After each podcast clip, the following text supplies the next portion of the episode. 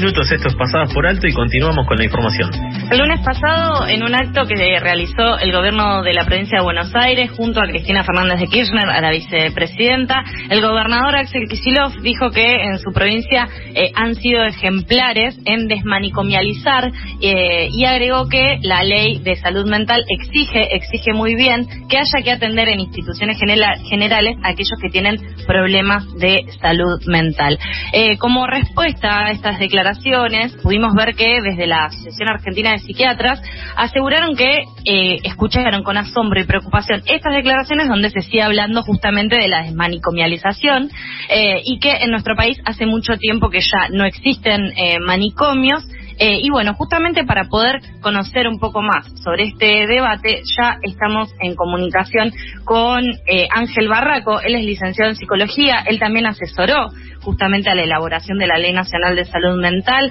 eh, es integrante del movimiento en defensa de esta ley y también corredactor de la ley de la Ciudad de Buenos Aires de Salud Mental también. Hola Ángel, ¿cómo estás? Buenos días. Carlos y Sofía, te saludamos al aire de FM La Tribu. Hola Sofía, hola Carlos, ¿qué tal? Bien, bien. Eh, Ángel, justamente eh, quisimos contraponer estas dos declaraciones porque vemos que eh, esta, esta discusión gira alrededor justamente de la desmanicomialización y de lo que es la aplicación de la Ley Nacional de Salud Mental. ¿Podemos decir, así como afirmó el gobernador Axel Kicillof, que la provincia de Buenos Aires avanzó en la desmanicomialización? Y yo no sería tan tan optimista con esa declaración, o sea, eh, vamos a separarlos tanto. Eh, yo no, no, no descarto las buenas intenciones políticas, porque estamos hablando justamente de un Estado, el Estado provincial, que avanza en una, una obligación respecto de una ley que fue sancionada en el 2010 y que también hay que decirlo, eh, siendo también el momento que también era gobierno, digamos, este mismo signo ideológico y no se pudo avanzar con eh, la instrumentación, la implementación de la ley. Después vino, bueno, el otro periodo obviamente nefasto de, Macri, donde eh, también hubo intenciones, no solo no se implementó, sino que hubo serias intenciones de retroceso cuando intentaron cambiar la, reglamentación de la misma. Eh, yo tengo muchas dudas respecto de esto que se plantea en la provincia de Buenos Aires, ¿no es cierto? O sea, y, y para basarlo, digo, tomo una serie de elementos que no se puede prescindir. En primer lugar, que eh, la ley plantea un cambio de paradigma y no es solo cerrar una sala de internación, sino que la ley postula justamente una, un avance progresivo en la demanicomialización que, eh, digamos, lo, lo llama como adecuación previa a lo que debe ser y no se puede soslayar, que es la sustitución o sea, cuando hablamos de instituciones, que también ahora se mezcla con estos, con estas declaraciones de, de la corporación psiquiátrica, ¿no es cierto? En este caso de la Asociación, Argentina de Psiquiatría, pero que siempre es acompañada por otras, por otras asociaciones, el manicomio tiene existencia y cualquier ciudadano puede verificarlo que se acerque al Borda, al Moyano, en La Plata, al, al Hospital Alejandro Cor, o en Luján a la colonia Cabret y se va a dar cuenta que es un manicomio porque sigue persistiendo un modelo de atención que indudablemente está muy lejos de ser lo que en el siglo XXI se debe, se debe, digamos, sostener respecto de la dignidad de una persona que atraviesa un padecimiento mental. Entonces se están conjugando una serie de factores, de intervenciones de determinados actores que hacen que esto tome una complejidad que resulte justamente inentendible para, para, para, para el común de la gente, para la sociedad, que es muy importante que interprete que lo que plantea la ley es un cambio de paradigma respecto de eh, cambiar un sistema donde la internación eh, eh, crónica, donde la persona quedaba detenida en el tiempo por justamente una, una ley que plantea un sistema de plenos derechos y donde la persona debe ser considerada como cualquier otro ciudadano, obviamente considerando sus perspectivas y sus particularidades para eso y por lo cual la ley genera toda una serie de, de, lineamientos para justamente proteger. La ley es una ley de protección de derechos Entonces, eh, obviamente se están tocando muchos intereses. O sea, cuando la ley propone que los manicomios deben ser sustituidos, se tardó tres años para la reglamentación, producto justamente de este, de, este poder psiquiátrico médico que tiene, tiene la capacidad de ser parte gobernante, porque son siempre los que ocupan los, los lugares en los staff de los ministerios, y esto hace de que la ley no haya, digamos, eh, aparece el resultado muy claro de que la ley no ha podido avanzar justamente por, por estos obstáculos, ¿no es cierto? Porque, ¿qué pasa? La ley da ese giro donde le, le ha quitado el poder, antes la determinación de una internación pasaba por un juez, y el juez que sabía de, de, padecimientos mentales. Y se lo dio, le dio la capacidad a un equipo interdisciplinario para que determine si una persona tiene o no que, que, estar internada, porque salud mental tiene justamente una incidencia respecto de que cuando se determina una internación en una persona que está atravesando, vamos a suponer, un brote psicótico, obviamente tiene que ser una internación involuntaria, o sea, no está el acuerdo de la persona pero para eso la ley establece una, una, una, una, serie de, de, disposiciones respecto de asegurar que una persona no sea arbitrariamente detenida, porque de última lo que se juega acá es que hay la internación compulsiva es una detención de una persona en una institución y obviamente fuera de, de lo que debe ser la legalidad. Así que como, como vemos hay una serie de factores que hacen que lo estén digamos, disfrazando, se, se están dando falacias respecto de, de qué es lo que plantea la ley y lo que debería hacer. Respecto a la provincia de Buenos Aires, yo creo que antes que empezar a cerrar eh, salas, eh, se tendrían que haber desplegado los dispositivos que la ley muy claramente establece.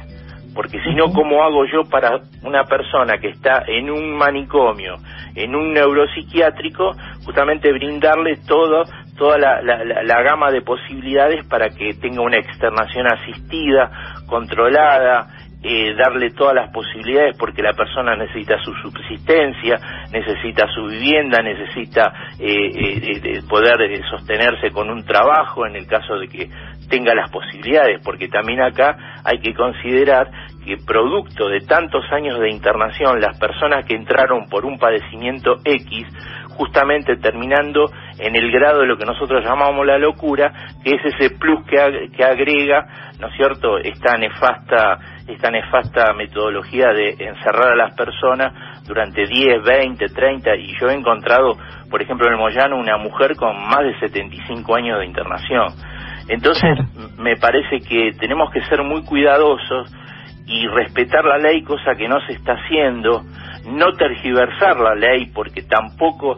cuando se intenta hacer cosas que no, no, no, no tienen que ver justamente con lo que se plantea, entramos en un terreno de duda y que sirve más para complicar que para ayudar. Yo no descarto las buenas intenciones en la provincia de Buenos Aires, pero me parece que no, no se dio el proceso que se debe dar. Antes de cerrar una sala, tendría que estar la apertura de las casas de medio camino, las residencias protegidas, y como bien establece la ley, ir en ese proceso hasta tanto se sustituya. ¿Y cómo se sustituye? Con la apertura de los dispositivos en la comunidad. Esto plantea que una persona que atraviesa un padecimiento mental debe justamente protegérsela y, y sostenerle los lazos sociales. Porque lo que termina enfermando es justamente eso, que una persona quede desprendida de su núcleo familiar, quede desprendida de su barrio, de sus amigos y termine depositada en una institución durante décadas. Y esto es justamente lo más importante. La desmanicomialización en, en, sí es un proceso que apunta a modificar el grado de relación que se establece, ¿no es cierto?, entre el Estado, las instituciones que dependen del Estado, tanto a nivel público como privado, respecto de la atención y la relación que se sostiene con una persona que justamente que tiene un grado de vulnerabilidad producto de su padecimiento pero que lo que tenemos que correr es que el mecanismo manicomial que se sustenta en tres factores, que son, en primer lugar, de declarar el criterio de peligrosidad, ¿no es cierto?, que una persona, porque por el solo hecho de atravesar un padecimiento mental es peligrosa, Como consecuencia de ello, se generó la creación de dispositivos de control, hospitales neuropsiquiátricos, colonias, etcétera, clínicas psiquiátricas privadas también. Y el tercer elemento es justamente creer o sostener sobre la irreversibilidad del cuadro que presenta la persona. Entonces, esos tres factores son los que gravitan para que la lógica manicomial persista. Estamos en comunicación con Ángel Barraco, él es integrante del Movimiento en Defensa de la Ley Nacional de Salud Mental, eh, una ley que fue aprobada en 2010 y también eh, asesoró la elaboración justamente de esta ley. Carlos tiene una pregunta, Ángel. Sí, teniendo en cuenta que el objetivo de esta ley, uno de sus objetivos es asegurar eh, la protección de la salud mental de todas las personas, ¿cuál es el estado de la aplicación de la ley hoy a nivel nacional? Y es muy, muy, muy, muy, muy pobre. Eh, lamentablemente acá eh, hay que también decir, o sea, la ley es nacional y es obligatoria para todas las provincias, pero acá nos encontramos con que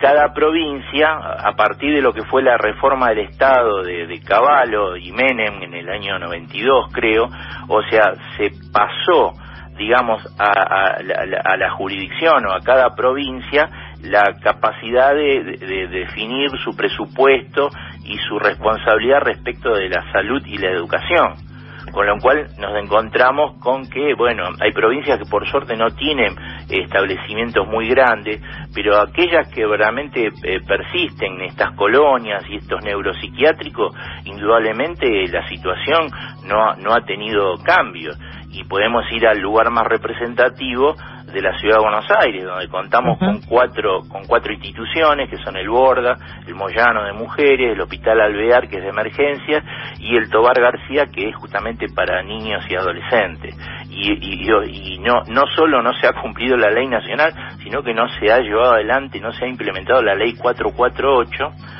eh, que fue la, la, sancionamos en el año 2000, o sea que ya llevamos más de 20 años indudablemente con imposibilidad de llevar adelante lo que se ha votado en la legalidad, lo que se ha votado en la legitimidad y lo que se ha votado inclusive por unanimidad. Y esto corre tanto para la ley 448 de la Ciudad de Buenos Aires como para la ley 26657 que es la ley nacional. Entonces, ¿qué pasa? El Estado Nacional respecto de la ley tiene un rol que debe ser justamente de, conducción y asesoramiento y, dar, y dar eh, digamos, posibilidades para las provincias que menos posibilidades tienen para llevar adelante este proceso. Pero resulta que nos encontramos con que el mismo Estado Nacional no es, es, coherente respecto de la ley a nivel de lo que se presupuesta para su propio para su, su propio rol, ¿no es cierto? Por ejemplo, para el presupuesto 20, 2021, eh, digamos, hay una institución que es ASIG, que es la Asociación Civil por la Igualdad y la Justicia, que es muy cercana, digamos así, a la, ideología de gobierno, pero que no, no, no, no tuvo ningún inconveniente en un informe reciente determinar que los recursos son insuficientes y siguen concentrados en el manicomio. Esto me parece, ustedes pueden entrar en la página y, y, pueden ver todo el desarrollo, y esto que plantea la ley, eh, en el momento que se sancionó, donde en un artículo está bien definido que el presupuesto de salud mental debe ir gradualmente aumentándose hasta lograr que un 10% del, del presupuesto de salud en general corresponda a salud mental. Y esto obviamente en las jurisdicciones no llega al 1%, al 2%. Tenemos el caso de la Ciudad de Buenos Aires que está más o menos en un 8%, pero acá nos encontramos con otro fenómeno, que se sigue, se sigue destinando esa gran masa de presupuesto de dinero para seguir haciendo más de lo mismo. O sea, prácticamente el 90% del presupuesto anual se lo llevan las cuatro instituciones monovalentes, estos neuropsiquiátricos, y obviamente entonces nunca hubo una posibilidad de tener recursos para habilitar, abrir y crear los diferentes dispositivos. Camas de internación en hospitales generales. Esto es esencial y fundamental. ¿Por qué? Porque la legalidad de atender a una persona que sufre un, un padecimiento orgánico, lo mismo, lo mismo, el mismo derecho corresponde a una persona que tenga un sufrimiento mental o psíquico. O sea, esto es justamente romper, romper con la discriminación. ¿Por qué tiene que haber lugares específicos para atender el padecimiento mental? Eso es lo que justamente dio lugar a la segregación cuando se crearon los manicomios hace 200 años atrás. O sea que, como vemos, eh, son instituciones totalmente perimidas, que, que, que, absorben y tragan eh, multimillonarios recursos y que con ese dinero se podría hacer mucho más. Y les voy a dar un ejemplo bien concreto. Por ejemplo, cada cama de internación del Hospital Borda o el Moyano, que hoy aproximadamente tienen 500 camas de internación, de acuerdo al, al, presupuesto que se le adjudica eh, anualmente, da una cifra, así a grandes rasgos dividiendo, de que cada cama por mes se están aportando cerca de 300 mil pesos mensuales. Con la cuarta parte o con la mitad de ese dinero se solucionaría todos los problemas de la, de la persona que está internada, inclusive teniendo en cuenta sus características y sus posibilidades, porque no hay que olvidar que una persona internada sufre un deterioro cognitivo intelectual que no es producto de su propia enfermedad, sino justamente del encierro. Bueno, con ese dinero se podría justamente llevar adelante la apertura de todos los recursos y quedarían, quedaría más dinero para hacer tantas cosas, entre ellos justamente el reconocimiento salarial de los trabajadores, que vienen bien a la baja. Como se ve, eh, hay una multiplicidad de factores que no son tenidos en cuenta. Yo en la provincia de Buenos Aires no hay un plan, Nación todavía no ha, no ha desarrollado un plan de salud mental, el que estaba era del año 2013 y terminó su vigencia en el 2016, la provincia de Buenos Aires tampoco tiene un plan, esto que están haciendo para las instituciones que están en la provincia de Buenos Aires no, no, no habla de presupuesto, no habla de una progresividad de cómo se va a llevar adelante, cómo se va a hacer mientras tanto la apertura Hoy cerraron salas, o eh, está circulando un video donde se cierra una sala, creo que del Hospital Cabret, que está allá cerca de Luján, y lo que uno, uno debería preguntarse, está bien, eh, el ministro Goyán en diciembre firmó un decreto donde se prohíbe la internación de personas en los en neuropsiquiátricos, pero ¿y las personas que necesitan ser internadas, a dónde van? Porque esta es otra de las falacias que está utilizando la corporación psiquiátrica, hay una nota eh, que, que son constantes en, el medio este Infobae que son terribles, donde justamente se dice que la ley no permite internar, y eso es una mentira total. La ley permite internar y para eso despliega una serie de capítulos con, con toda una, una, una claridad para que justamente se interne a la persona en el caso de las internaciones involuntarias, pero que no se avance sobre sus derechos. Esto justamente es el resguardo. Que tienen el caso que lo están utilizando y les va a jugar en contra de ese lamentable hecho. Ustedes recordarán en Palermo, donde justamente un paciente ah, eh, eh, asesinó, mató a un, a un policía y a su vez después fue ultimado él, donde le quieren echar la culpa a la ley y resulta que el, el, que aparece hoy procesado por desconocer la Ley Nacional de Salud Mental y no haber generado justamente la internación pertinente para evitar ese lamentable suceso, es el psiquiatra que lo atendía. Entonces,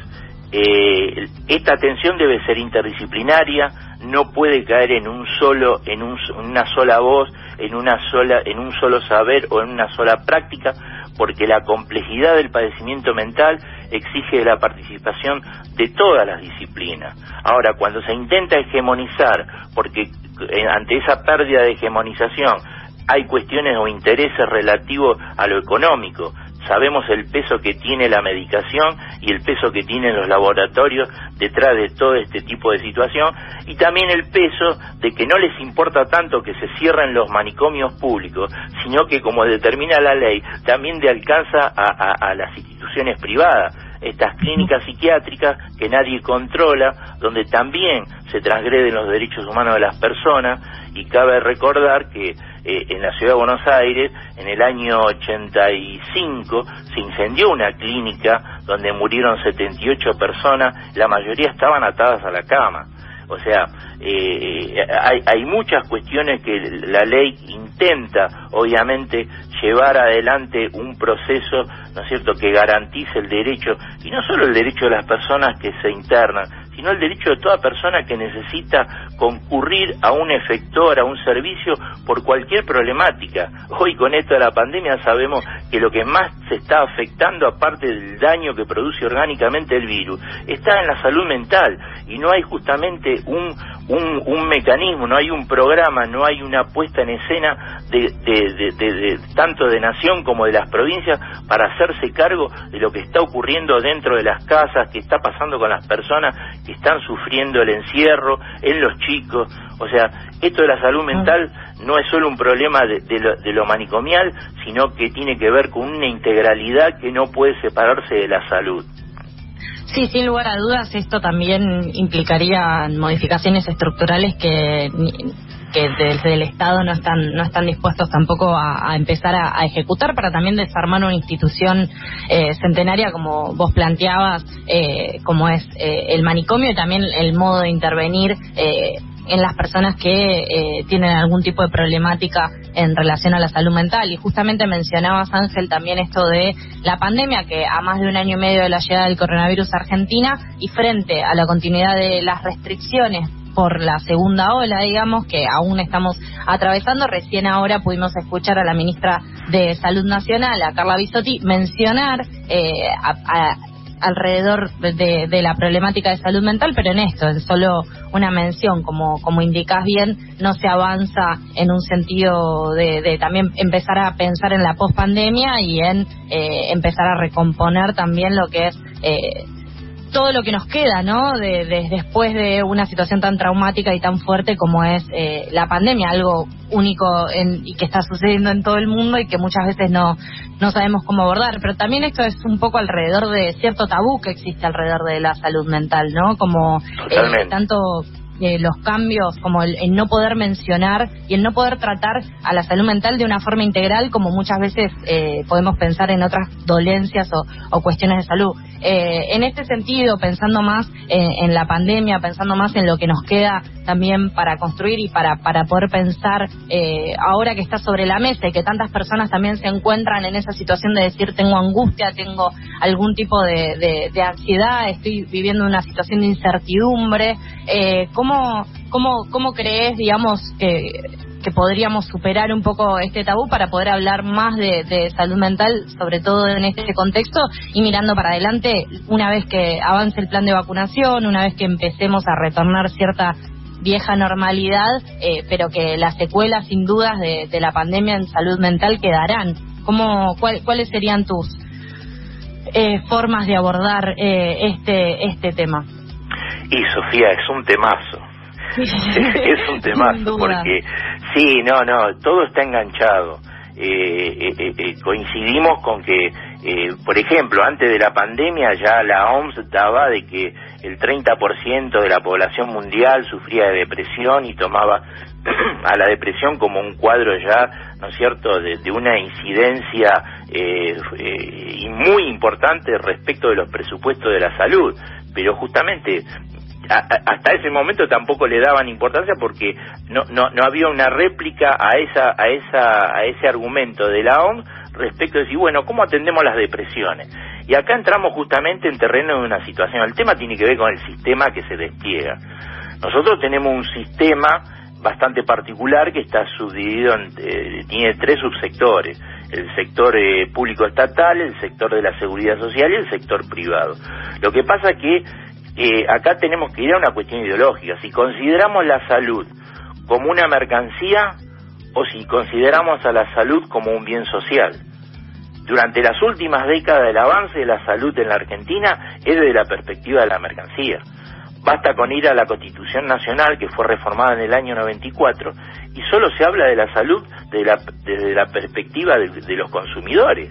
Esto quiere decir que el sesgo neoliberal imperante en nuestro sistema de salud ha ido eh, eh, paulatinamente disgregando, eh, achicando el sistema público que, que, era, que era muy importante y que daba mucha respuesta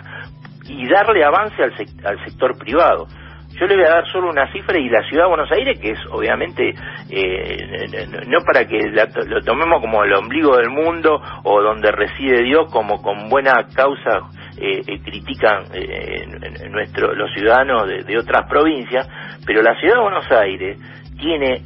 el 80% de las personas que tienen una cobertura eh, privada, porque aún siendo obra social, también hubo un fenómeno que las obras sociales fueron sustituyendo sus propios efectores y pasaron a contratar a las prepagas, porque ahí se armó otro gran negocio. Y acá hay mucho dinero por medio. Entonces, ¿qué pasa? La ciudad de Buenos Aires resulta que es menos del 20%, solo un 18% de sus habitantes van y concurren a los sistemas públicos. Entonces, los gobiernos, al, al, ser que justamente ese 18% es el sector más pauperizado, el más pobre, el que justamente no tiene dinero en el bolsillo como para decir voy al supermercado y, y voy a la góndola y adquiero tanta salud como dinero tengo en mi bolsillo. Esto quiere decir que hay una definición, ¿no es cierto?, que es muy importante y que tiene que ver bueno, en un sistema capitalista, pero lo que fue, eh, digamos, los avances neoliberales ha hecho de que la salud se privatizara. Y esto es, es justamente por eso han saltado ahora las prepagas con esto de que hay que revisionar el sistema el sistema público. Y esto se vio cuando comenzó la pandemia. El doctor Ginés González García, en una de sus primeras alocuciones, dijo que a partir de ahora los tres subsectores pasan a ser comandados por el Estado Nacional. A las cuatro horas tuvo que desdecirse y tirar para atrás esa aseveración. ¿Por qué? Porque obviamente es las empresas eh, prepagas que cada vez se concentran en menos más, son fondos de inversión, donde ahí lo único que interesa es que dé ganancia. Por eso son los que siempre están habilitados a, hacer los aumentos mensuales, un 5, un 10, mientras que otra, a lo mejor otras necesidades de otros sectores no, no, se, no, se, lo, no se los habilita. Esto es la fuerza porque justamente es, el sector que también hace mayor aporte eh, en los procesos de eleccionarios para a los partidos políticos. Digo, para los pocos partidos políticos, indudablemente. Entonces, tocar el tema del sistema de salud es, es también entrar en una discusión muy necesaria,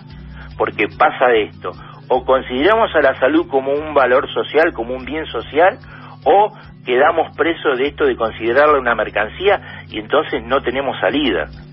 Ángel, sin duda este debate es súper interesante, nos quedan eh, muchas, eh, muchos temas para, para seguir profundizando con vos, sin duda lo, lo, volveremos a hacer en otra oportunidad, pero ahora nos estamos quedando sin tiempo, te agradecemos muchísimo, te mandamos un abrazo muy grande y gracias por estos minutos con FM La Tribu. No, por favor, yo les agradezco que, que verdaderamente se puedan plantear estos temas porque no no tienen no tienen verdaderamente agenda en los medios de, comunicación, ¿no es cierto? Que ya sabemos cuáles son, pero esto es de incidencia y de importancia para para toda la ciudadanía, para todos los habitantes y, y, la salud mental es mucho más que un problema de, de, de sustituir un manicomio tenemos el grave problema de la cuestión de las adicciones que hoy también pasa a ser un, una, ser atendido bajo una lógica manicomial. Pero bueno eh, eh, hay muchos temas y en otro momento es la punta de un ovillo sí exactamente podremos podremos tocarlo. Así que les agradezco la, la convocatoria.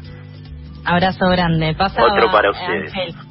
Barraco es licenciado en psicología, asesoró en la elaboración de la Ley Nacional de Salud Mental, integrante del Movimiento de Defensa de la Ley Nacional de Salud Mental, un profesional que hace años está trabajando en este sentido y, recién todo lo que nos pudo explicar en estos minutos dio cuenta de eso, así que vamos a seguir tratando el tema de la salud mental acá en Pasadas por Alto.